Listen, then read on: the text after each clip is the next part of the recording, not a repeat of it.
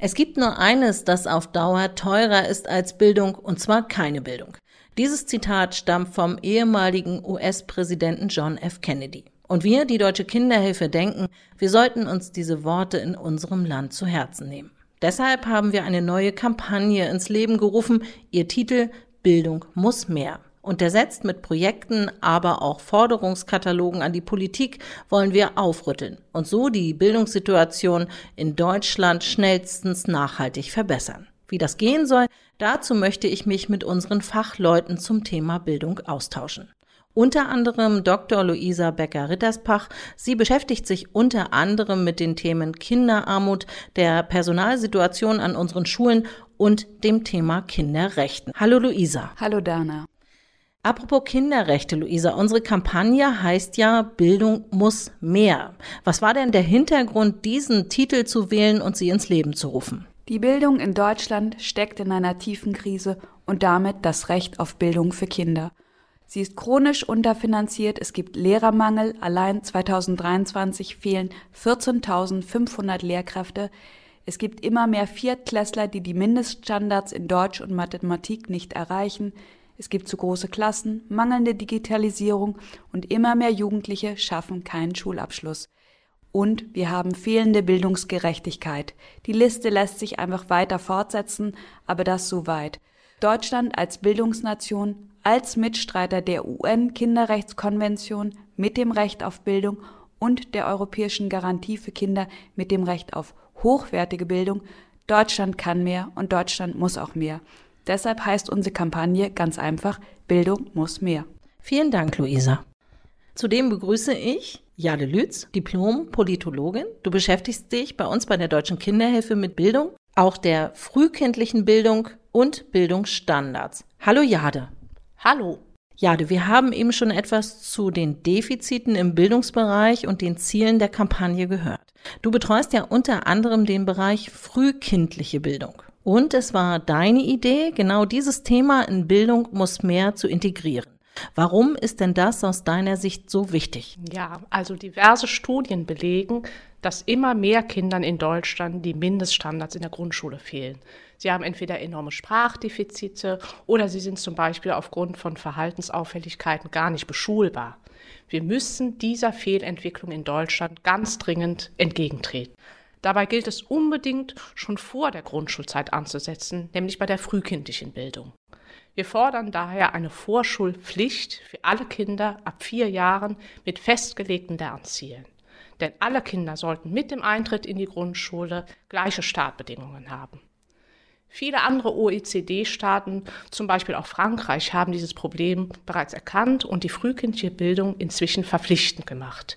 Ich denke, Deutschland sollte hier nachziehen. Vielen Dank, Jade. Gern. Zu guter Letzt begrüße ich den einzigen Mann in unserer Runde, den Ehrenvorsitzenden der Deutschen Kinderhilfe und Polizeidirektor AD Rainer Becker. Hallo. Kinder in Schulen und Kitas brauchen Sicherheit. Das ist der Schwerpunkt deiner Arbeit im Rahmen von Bildung muss mehr. Worum geht es dabei genau? Es geht darum, dass jede Schule ein eigenes und individuelles Schutzkonzept zu entwickeln hat. In einigen Schulgesetzen der Länder ist dies auch schon so geregelt.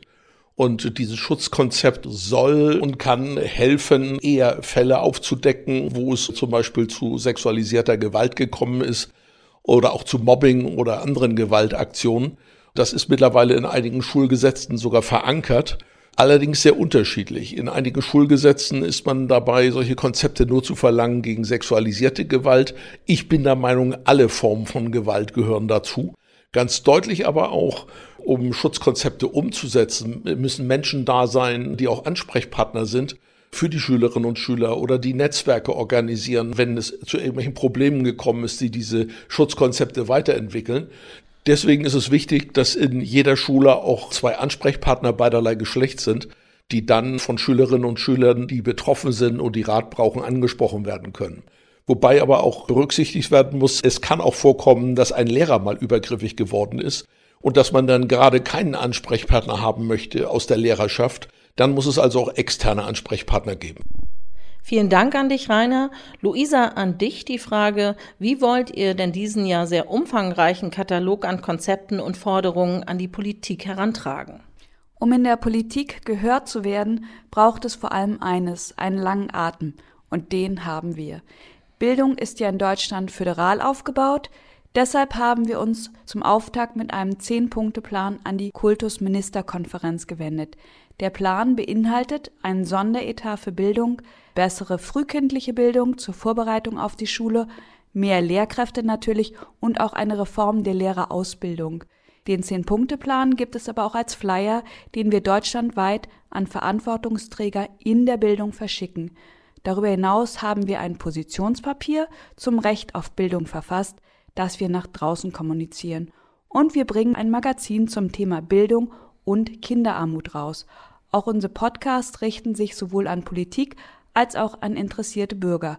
Nur wenn wir immer wieder auf die Probleme aufmerksam machen, können wir wirklich eine Veränderung erzeugen.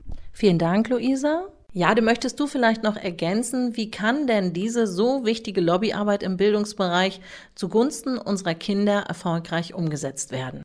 Wichtig sind natürlich auch andere Multiplikatoren. Wir haben uns zum Beispiel den großen Bildungsinitiativen angeschlossen. Das ist Bildungswende jetzt und auch Neustartbildung jetzt. Beide Initiativen werden inzwischen jeweils von über 100 Organisationen unterstützt. Im September letzten Jahres hat Bildungswende jetzt ähm, zum Beispiel den bundesweiten Bildungsprotest organisiert. Dabei sind wir mit etwa 15.000 Menschen für eine Wende in der Bildungspolitik auf die Straßen gegangen. Mit der Initiative Neustadtbildung jetzt fordern wir die Politik zu einem nationalen Bildungsgipfel auf. Ziel ist es, einen grundlegenden Reformprozess im Bildungswesen zu erreichen. Dabei heben wir diese Forderung aus einem breiten Bündnis heraus und möchten damit natürlich auch den Druck auf die Politik erhöhen. Und das ist auch bitter nötig, denn die Lösung der Bildungsprobleme duldet keinen Aufschub. Zum Schluss nochmal die Frage an dich, Rainer, vor dem Hintergrund des Zitats von Kennedy. Es gibt nur eines, das teurer ist als Bildung, keine Bildung. Das passt ja in die aktuelle Situation, die ihr die ganze Zeit beschrieben habt, die geprägt ist von Sparplänen. Was würde es denn aus deiner Sicht bedeuten, wenn man jetzt an Bildung spart? Wir sparen unsere Kinder kaputt. Wir reden immer davon, dass Kinder unsere Zukunft sind. Und da passt es natürlich nicht an unserer Zukunft zu sparen. Und die Zukunft beginnt mit der Bildung unserer Kinder. Und hier merken wir, dass wir in Deutschland ganz stark am Abrutschen sind. Und wenn auch auf Bundesebene jetzt, ja, sagen wir es mal ganz hart, 60 Milliarden Euro verzockt worden sind, dann kann es nicht angehen, dass es zulasten der Kinder geht. Hier kann ich nur an die Länder, die ja zuständig sind für Bildung, appellieren. Stehen Sie dem Bund auf den Füßen. Es kann und darf nicht gespart werden an der Bildung unserer Kinder. Das ist das Allerwichtigste überhaupt. Vielen Dank, Rainer. Und vielen Dank an euch alle für dieses interessante Gespräch.